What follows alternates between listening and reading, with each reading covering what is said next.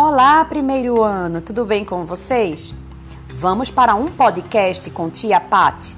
Neste podcast, eu vou ler novamente a história para vocês. O lobo e o cordeiro. Um lobo estava bebendo água no rio. Chegou um cordeiro para beber água também. O lobo disse: Você está sujando minha água. O cordeiro respondeu: A água do rio passa primeiro por você. Como eu posso sujá-la antes?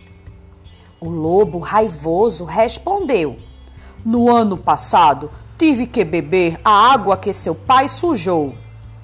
Que culpa tenho eu, se nem tinha nascido?